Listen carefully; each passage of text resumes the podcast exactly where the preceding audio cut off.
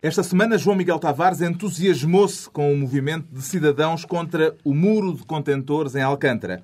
Pedro Mexia sentiu-se reconfortado com a nega de Jaime Gama ao governo. E Ricardo Araújo Pereira está triste pela incompreensão de Nicolas Sarkozy em relação ao boneco voodoo que lhe foi dedicado. Está reunido o Governo Sombra.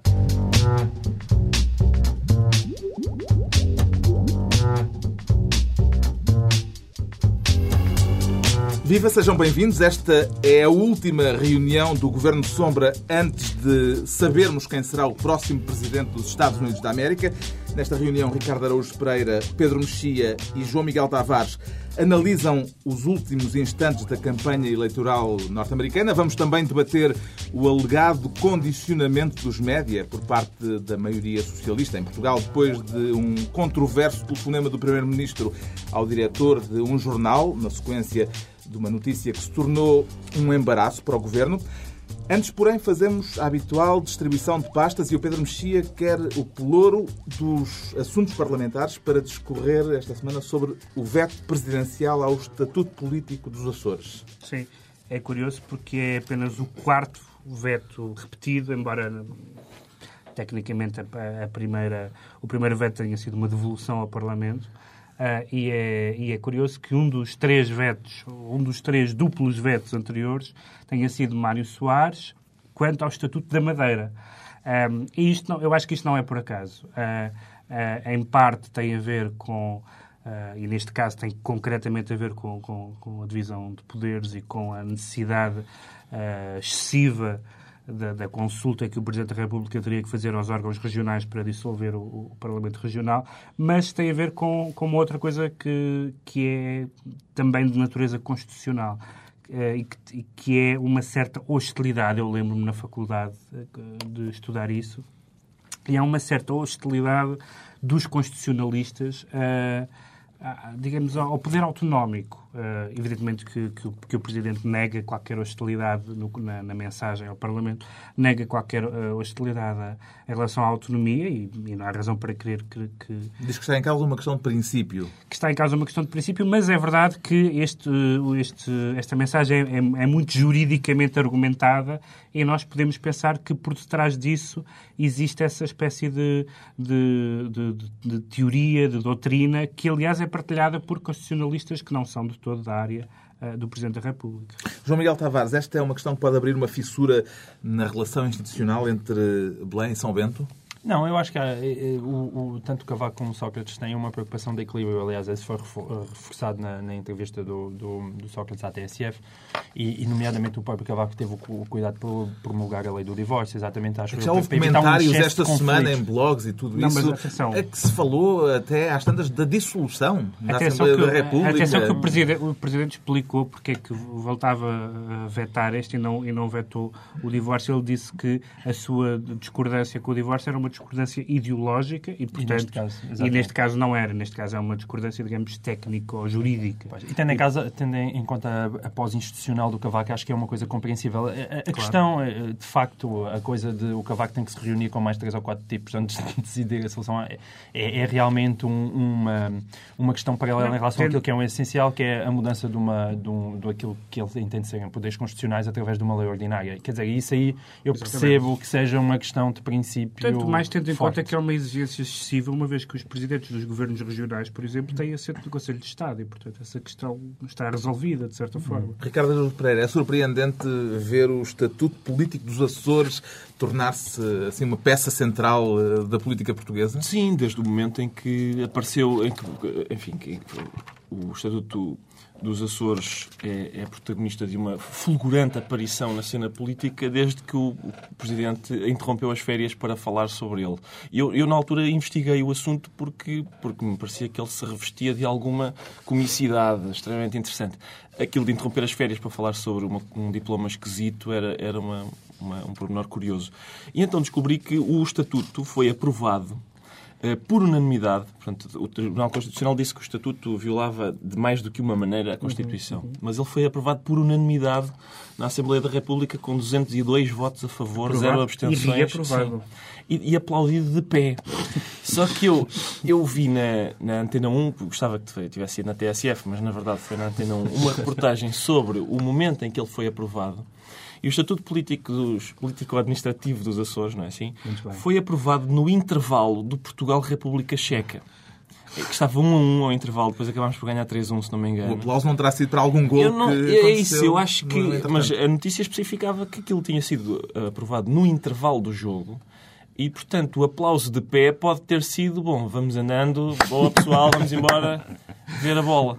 Bom, fica atribuída a pasta dos assuntos parlamentares ao Pedro Mexia, mas esta semana execo porque o Ricardo Araújo Pereira quer o mesmo Ministério, mas por causa de um outro pelouro, o da comunicação social, por se ter dado conta de que em breve teremos mais dois canais de televisão. Justamente. Preocupado porque... ou satisfeito? Sim, não, uh, preocupado. preocupado. A TVI ameaça fazer o canal TVI 24. Não é promete? Não, não. Eu julgo que é uma ameaça, de facto. É o canal TVI 24, que são, são 24 horas de notícias TVI e como o próprio nome indica, é um canal raçado de 24 horas, não é? Um, receio eu que seja, que possa ser, e ainda se fala num quinto canal uh, generalista, o que me parece que pode ser trágico. Eu, eu quando tem que ser, faço televisão, mas é, é muito raro vê-la. E isto um, começa a, a reduzir para quem trabalha minhas... em televisão, isto é mais mercado possível. É mais, é mais um plintra a não poder pagar.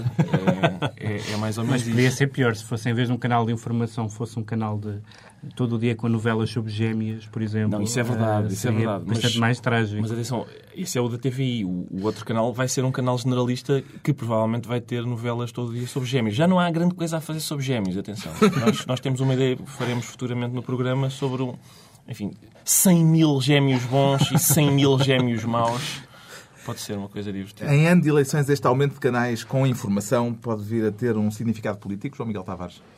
Ah, eu fico sempre um bocadinho banzado quando eu vejo este tipo de notícias. Um, e de facto, eu não sei se tem um significado político, mas eu fico sempre espantado como é que Portugal, exatamente, que é um país que se perde de amores com as, com as gêmeas, de repente é um país que ameaça ter dois canais de notícias sobre 24 horas. Três. Uh, já mais, a mais, mais, mais a RTPN, ou seja, é uma coisa que eu acho que deve existir para aí nos Estados Unidos, quer dizer, é mais lugar nenhum do mundo. E, e então existe realmente esta coisa estranha que os privados em Portugal fazem aquilo que muitas vezes faria muito mais sentido ser um serviço público. Aliás, isso acontece com o próprio TSF, quer dizer que é uma coisa ímpar, penso eu também, ser um canal privado a assegurar 24 horas de notícias e agora 5 notícias e mais a TVI 24 e de facto nós parecemos que vivemos num país absolutamente extraordinário em que as pessoas se interessam inacreditavelmente pela informação. Mas isto vai surgir num ciclo eleitoral muito específico. Eh, as, Pode... as duas interrogações que, que levanta essa, essa, esse cenário é, por um lado, se há lugar, quer em termos de, de espectadores, quer em termos publicitários, para mais um canal.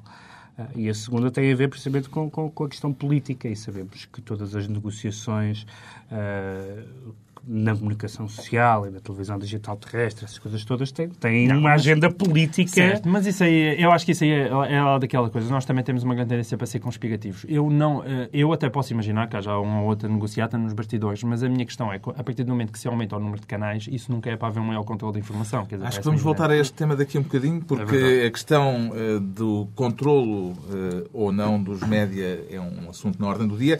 Ficamos então esta semana com dois ministros dos assuntos parlamentares e um ministro Ministro dos Negócios Estrangeiros, João Miguel Tavares, que quer dar uma palavrinha às autoridades argentinas por causa da escolha de Maradona como selecionador nacional de futebol na Argentina. É, eu fiquei fascinado com a escolha do Maradona, porque de facto eu penso como é que um tipo que, não, que, que basicamente sempre voou a vida toda a ter tanta dificuldade de se controlar a si próprio, vai agora controlar uma seleção argentina. E, e isto é aquele erro básico de se confundir a importância simbólica de uma pessoa com a sua competência. Foi assim, tipo como quando os capitães fizeram o 25 de Abril e depois achavam que tinham capacidade para mandar no país. Isto é o equivalente, Ricardo Araújo Pereira, seria o equivalente à escolha do Eusébio para o lugar do Carlos Queiroz? É, num outro plano, no sentido em que Eusébio era superior, mas, mas eu acho que é, é, de facto, quer dizer, mesmo do ponto de vista estritamente futebolístico, se me permitem esta digressão João Freitas Lobiana, um, o, o Maradona, é curioso que o Maradona seja o, o treinador, quer dizer, no, sentido em que ele, como jogador, era, era o, basicamente um, aquilo que ele fazia era estilhaçar táticas. Portanto, ele, o facto de ele agora ter de organizar uma equipe, ele era um desorganizador.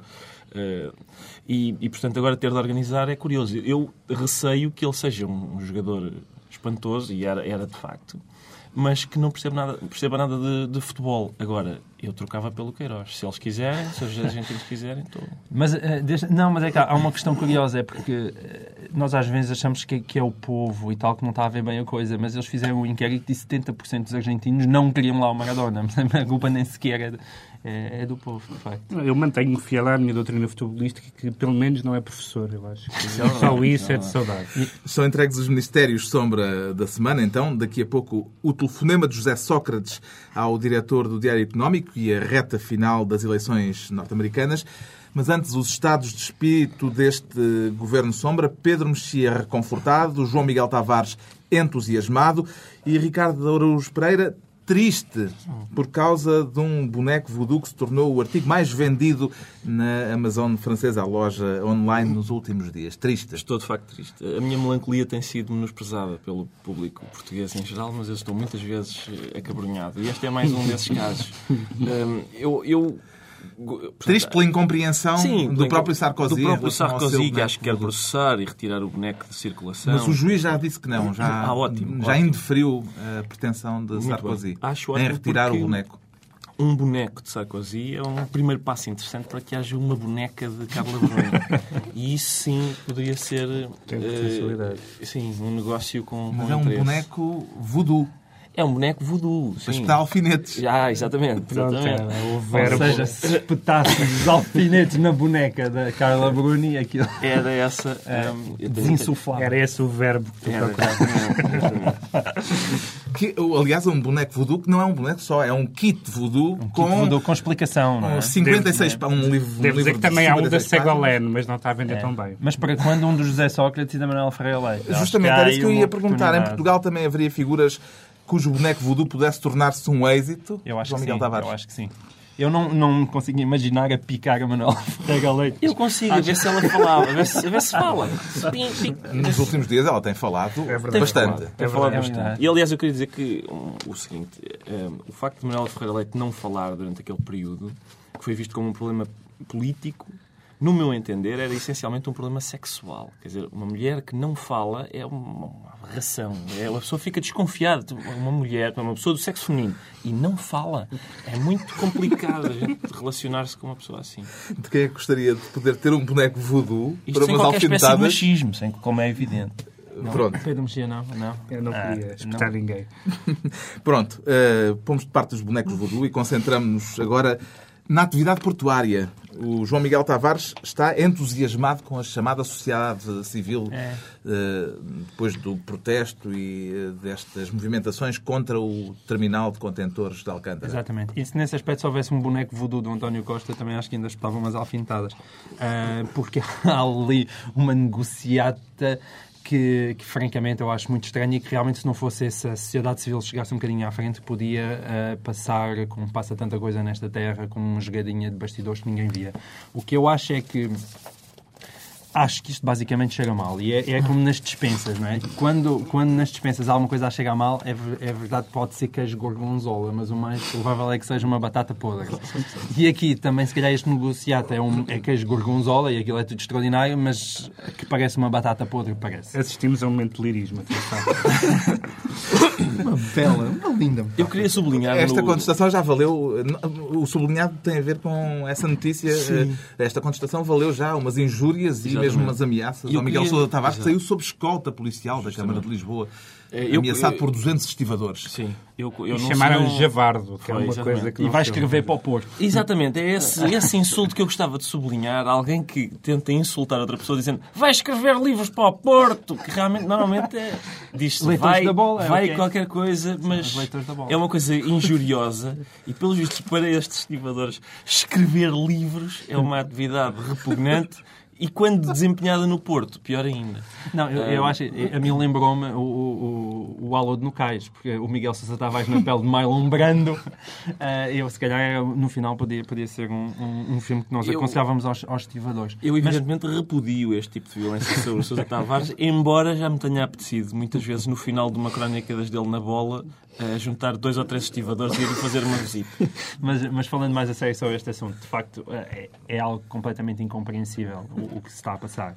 E, hum, e por mais explicações que existam, ah, ninguém realmente compreende como é que Lisboa, que é a coisa mais preciosa que tem, é a sua frente ribeirinha, de facto, em vez de estar, de estarmos nós preocupados em, em a retirar os contentores de dentro da cidade, está-se preocupado em, em triplicar o número de contentores no Ele centro diz da cidade. Ponte, a É empresa que eh, vai eh, continuar a explorar essa zona, eh, deu ontem uma conferência de imprensa dizendo que não vai aumentar em altura. Não, só o vai de aumentar em comprimento e em profundidade. Não vai É, aumentar em altura, mantendo os 13 metros eh, de Exatamente, altura eh, exatamente, de exatamente. contentores. Portanto, a gente do Jardim da Estrela continua a conseguir ver o rio. Ah, não conseguimos é continuar a, a quero, passar até ao lado de lá. lembrar que na, na última semana eh, voltou a chover e voltou a haver inundações. eh, grande parte, uma parte da cidade foi fechada para a apresentação de um carro. Portanto, Lisboa tem uma gestão interessante, É digamos O isso Pedro também. subscreve as eh, razões de prote- deste protesto. eh, Absolutamente. que voltou a uma pôr- das poucas coisas que aconteceu, uma das poucas boas coisas que aconteceu em Lisboa na última década e meia foi a redescoberta do Rio. E, portanto, a, a ideia de, de repente, pôr ali um muro por mais baixo e que seja, parece-me uma, uma péssima. E este, este tipo de atitude liganesca eh, que, que, que aconteceu mostra que, de facto, não... há consenso. E há portanto, uma coisa que eu não consigo sobre- compreender mesmo, que eu acho que é um fantástico tiro no pé e uma ótima oportunidade para quem vier concorrer à Câmara de Lisboa, que é a posição do António Costa. A posição do António Costa é incompreensível. Já para não entrar na história do Estatuto da APL, que é uma espécie de identidade dentro da cidade que não tem que passar cartão à Câmara de Lisboa, não é? Ahm, mesmo passando lá disso, não consigo perceber como é que o António Costa consegue ver grande vantagem naquilo. Politicamente, este protesto voltou a pôr em rota de colisão Manuel Alegre eh, com o governo. Eh, não é surpreendente neste caso. Sim, o Manuel Alegre passou muitos anos a, a ter, eh, digamos, mais fama do que proveito. Isto é, a ter um- uma certa fama de, de maverick, como, como se diz em inglês, que na prática... Agora está na moda Que essa na, pra- que na prática se, se consubstanciava em duas ou três decisões, é verdade que importantes ao longo da história. Desde que teve um milhão de votos, passou um- algum tempo sem saber o que fazer com eles, ah, e agora parece que, que quer, pelo menos, capitalizá-los de alguma maneira, mas, como já aqui falámos, é, falta saber se esses votos são recuperáveis para o PS, admitindo que há uma ala esquerda que, que trata deles, ou se estão perdidos para, para a esquerda do e PS. ele tem a grande vantagem de Helena Roseta ser muito melhor que a Sarah Palin. Outro histórico do PS, Jaime Gama, veio esta semana contrariar o governo socialista, o que deixou Pedro Mexia reconfortado. Explique-nos lá eh, este seu sentimento, Pedro Mexia. Sim, porque, porque aquilo era, era, como se diz em ciência política, era um maldrabice. Aquilo, eh, particularizando, é Eh, a tentativa do governo de eh, retirar Basicamente o governo eh, quis orçamento. o, o governo quis mexer na- no, no financiamento partidário, admi- permitindo a- a- que o financiamento é dinheiro vivo, que é uma bela expressão, eh, por oposição a cheque ou, ou a transferências bancárias, e, fe- e fez isso, que é uma matéria altamente polémica e que já causou no passado conflitos com, com, com o João Cravinho, etc. E tentou fazer isso através do Orçamento de Estado. O governo diz que não quis. Diz que a coisa. É eh, óbvio que o governo diz que não quis. enquanto eles não estavam a ver, alguém foi ao É. orçamento e acrescentou duas E, linhas. basicamente, quando se, gerou uma polé- vez. quando se gerou uma polémica sobre isso, e já vamos também falar disso daqui a bocado, hum, o governo, argumentando que se tratava de um lapso, quis fazer uma correção. Ah, e, e o Presidente da Assembleia, Jaime Gama, percebendo que- do que é que se tratava, recusou essa correção, que seria uma correção fraudulenta, e, portanto, é bom saber que, apesar de tudo, o Presidente da Assembleia, mesmo sendo do partido da maioria, está vigilante e não se deixa enganar por esta manobra. alguma, algum sublinhado em relação a isto? Bom, eu, eu acho que sobre esta matéria hum, o, o Pedro Mexia é que consegue ter um entusiasmo genuíno, porque acho que no mínimo é preciso ter uma licenciatura em Direito. Porque para mim, eh, aquilo... Entusi- não, não, quero esclarecer que eu não me entusiasmo com Jaime Gama. Eu, por acaso, entusiasmo, porque de- dentre as pessoas cujo nome é uma frase, tipo Flor Bela Espanca, Fernando Namora, um tipo que se chama Jaime Gama e faz carreira na política, ainda assim. E Faria de Oliveira. Ah, Pois. Também é muito bom. É uma coisa, uma coisa teatral, não é? Uma coisa... Mas, Mas, João eh, Miguel não, Tavares, A mim o, o problema é... isto não o entusiasma, não o reconforta. Porque eu estava a ler as notícias disto e era o, o governo quer dizer eu queria fazer uma retificação e eu, eu já me gama e a oposição diz não, não, não, isso não é uma retificação, isso é uma alteração. É, não, é uma retificação. Não, não, não, isso é uma alteração. Portanto, é um E- assunto extremamente Não é porque eles formal. querem todos os mesmos neste momento, que é basicamente acabar com aquilo. Mas, mas enfim, Eu, eu tenho dificuldade em... eu sou um, um homem do campo. Sim, Isso é verdade. Isso é verdade. Uma- Mas, mas eu, eu, sendo também um rústico, gostava de reivindicar para nós. O, o Pedro fica com a. o- Com a aristocracia. Sim. Hum, eu tenho dificuldade em perceber como é que o orçamento é apresentado 12 ou 13 horas depois de ter sido apresentado, é novamente apresentado e desta vez com, com todas as alíneas. E nessa altura, todos os partidos saltam em cima do orçamento com uma lupa para ver onde é que podem eh, pegar para atacar o governo e para, enfim, eh, incongruências, coisas suspeitas, artigos esquisitos.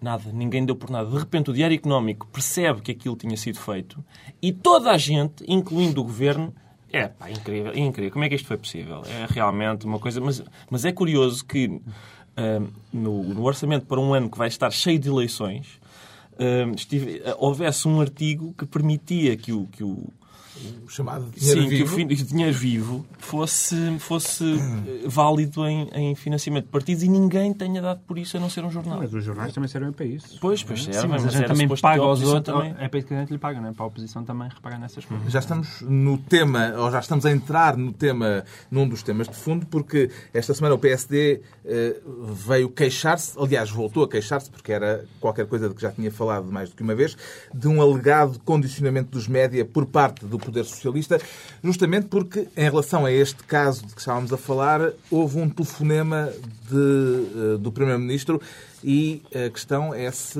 um telefonema do Primeiro-Ministro ao eh, diretor do Diário Económico, eh, a questão, João Miguel Tavares, é se um telefonema de um Primeiro-Ministro a um diretor de jornal é uma forma de pressão?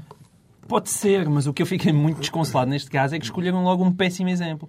Eu acho que há tantos bons exemplos do Sócrates. Eu acho que o Sócrates tem um, um desprezo, como todos os nossos líderes autoritários, e no caso de Sócrates isso é particularmente evidente, tem um desprezo por essa coisa chamada liberdade de opinião na democracia e eu acho que os, os jornais irritam-no particularmente.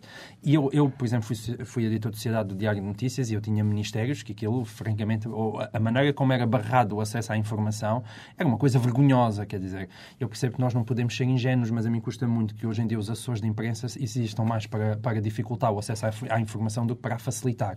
E hoje em dia, nomeadamente em questões como o Ministério da Educação, era uma vergonha a maneira como, como aquele Ministério e aquelas assessorias trabalhavam.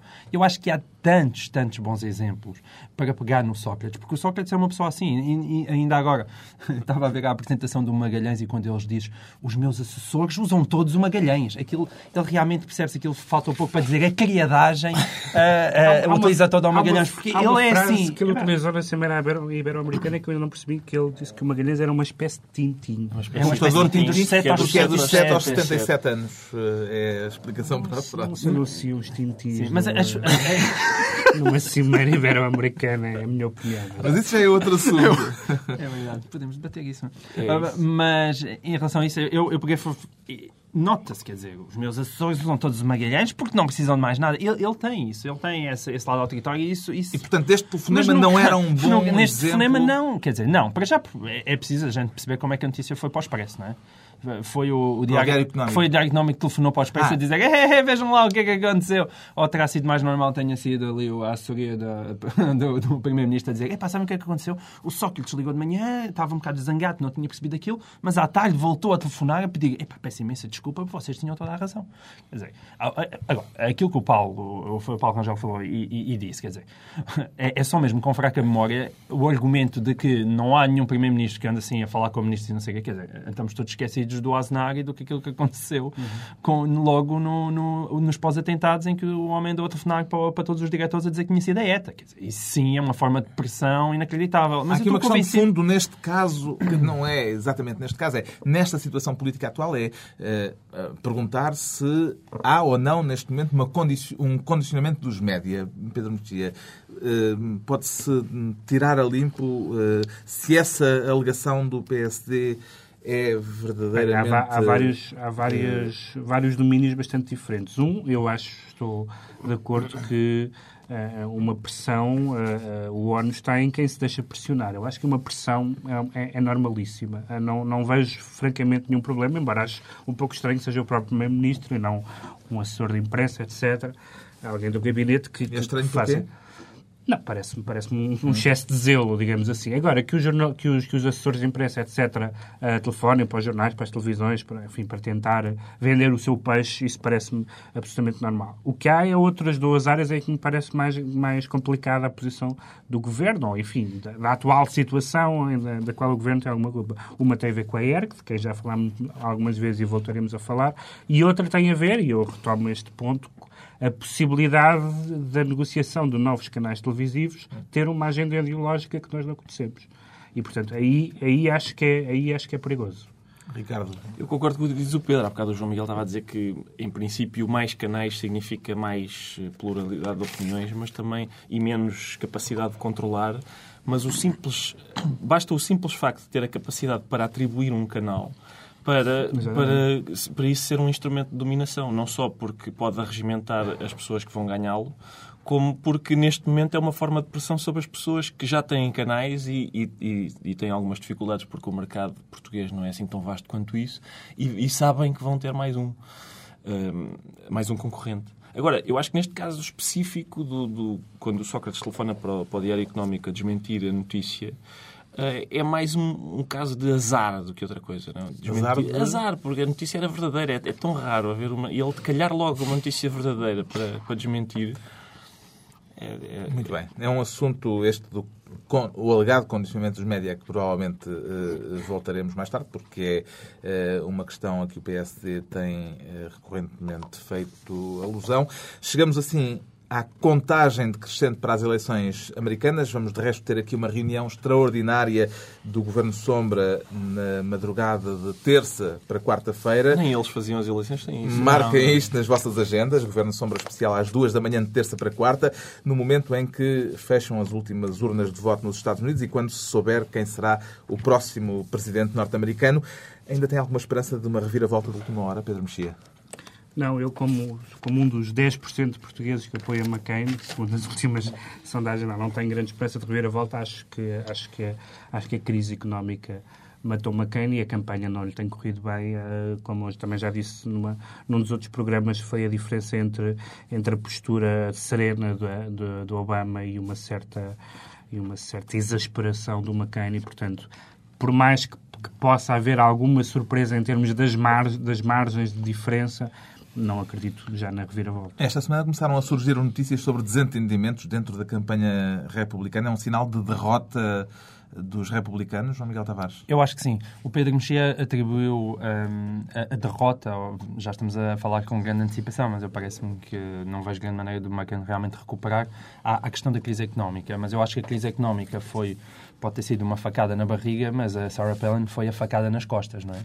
E, e, e portanto, há, há, acho que ele, ele tem esse duplo problema. O problema, desculpa, Ismael, o problema é, é, um problema clássico do Partido Republicano. O Partido Republicano tem sempre, e dependendo também da, digamos, do posicionamento ideológico do seu candidato, tem sempre que conquistar ou destapar um dos lados, ou a direita religiosa, enfim, que de qualquer maneira é um fenómeno relativamente recente nos Estados Unidos, tem algumas décadas, ou os moderados. Uh, o McCain, como se sabe, não tinha de todo o apoio da direita religiosa e dos, dos, conservadores sociais, como se diz nos Estados Unidos, e tinha que cobrir esse eleitorado. Um eleitorado que Bush pai não cobriu e por isso, e por isso perdeu. Agora, é verdade que isso se fez à custa dos moderados. A contabilidade é sempre uma contabilidade Sim. inesperada. Mas isso eu dou, eu dou, dou, dou de barato, que é evidente que ele precisava de alguém à direita. Mas acho que mesmo entre a direita mais extremada, não seria fácil, mas seria possível encontrar alguém com o cérebro irrigado E ele optou pela Sarah Palin, que manifestamente tem alguma dificuldade na oxigenação do sangue. A Sarah Palin, que eh, veio fazer esta semana uma declaração curiosa, diz que não está a fazer esta campanha por nada. Poderá isto querer dizer que já está a pensar em 2012? Foi uma das uh, leituras para esta declaração. Que é mais uma demonstração que realmente Sim. o sangue tem dificuldade a chegar lá acima. Eu, eu tenho, quer dizer, tenho sérias dúvidas de que em 2012 Sarah Palin tenha condições para eu, eu, eu sobretudo, tenho acompanhado, sim, tenho, tenho, tenho, acompanhado a, a, carreira política. Acompanhei os, os, dois meses que durou a carreira política da Sarah Palin. Em todo o lado, mesmo na generalidade dos comentadores conservadores portugueses, que ao princípio estavam entusiasmadíssimos com Sarah Palin e passado dois meses, afinal, se calhar não é, não é assim tão boa ideia. Nós não nos podemos esquecer que é uma pessoa, que é uma mulher que passou as eleições sem dar uma conferência de imprensa. Ela deu algumas entrevistas, cada vez que abria a boca era uma desgraça, ela nunca deu uma conferência de imprensa. Deu no Saturday Night Live, no programa humorístico. Exatamente. Só foi, uh, e, e, então não há condições, quer dizer, só se o Partido Republicano tivesse enlouquecido de vez, é que olhar para aquela mulher, ela não tem minimamente capacidades, eh, nem de experiência, nem intelectuais, para ser um dia candidata a uma presidência dos Estados Eu Unidos. Eu queria só falar de dois endorsements, portanto, dois apoios uh, inesperados. Quer dizer, não, não nenhum, um deles é, não é especialmente inesperado, da, ao Obama, do Financial Times e do e da Economist. De resto, em termos de jornais, o Obama tem é, um apoio generalizado. Sim, jornais importantes, acho que ele fez o pleno. O texto, o texto da Economist é interessante uh, porque diz, no fundo, que apoiaria o velho McCain, quando digo velho não, não me refiro à idade dele, mas o McCain tal como eh, ele tinha aparecido o tal Maverick dos últimos anos, mas não, apoia, não apoiou McCain nesta sua viragem à direita. E o Financial Times, que apoia também o Obama por razões muito semelhantes, faz uma lista enorme de problemas com que o Obama uh, tem que se debater, uh, questões raciais do Iraque, uh, desigualdade, nível de vida, a imagem externa dos Estados Unidos e diz que com este caderno de encargos, Obama, tal como McCain ou outro candidato qualquer, vai necessariamente desapontar. E, portanto, daqui a uns tempos estaremos a falar da decepção do Presidente e digo isto dizendo que provavelmente teríamos isso de outro candidato e até de outro candidato de outro partido. Quarta-feira saberemos quem vai ser o sucessor de George W. Bush.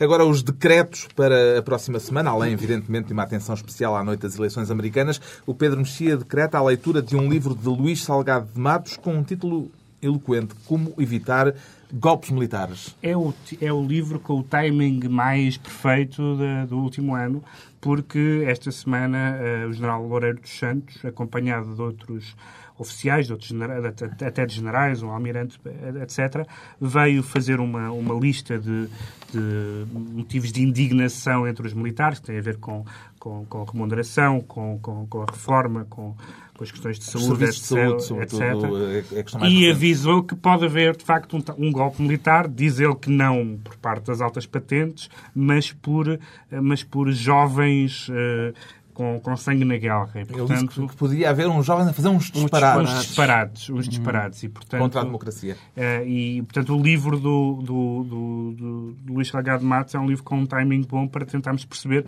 se isto é, de facto, uma ideia disparatada ou se faz algum sentido. Fica, então, a recomendação de leitura do livro de Luís Salgado Matos neste timing uh, muito ajustado. O João Miguel Tavares também decreta um livro mas que é mais para ver do que para ler. Isto quando está a decorrer mais uma edição de, do Festival de BD da Amadora. Eh, o livro chama-se a Metrópole Fiérica. Exatamente. É, é, é, o primeiro volume de uma, de uma coleção chamada Terra Incógnita. Nós, eh, em Portugal, eh, mesmo ao nível do romance, temos sempre aqueles problemas. Não temos realmente, é mais um país de poetas do que de grandes romancistas, não são assim muitos.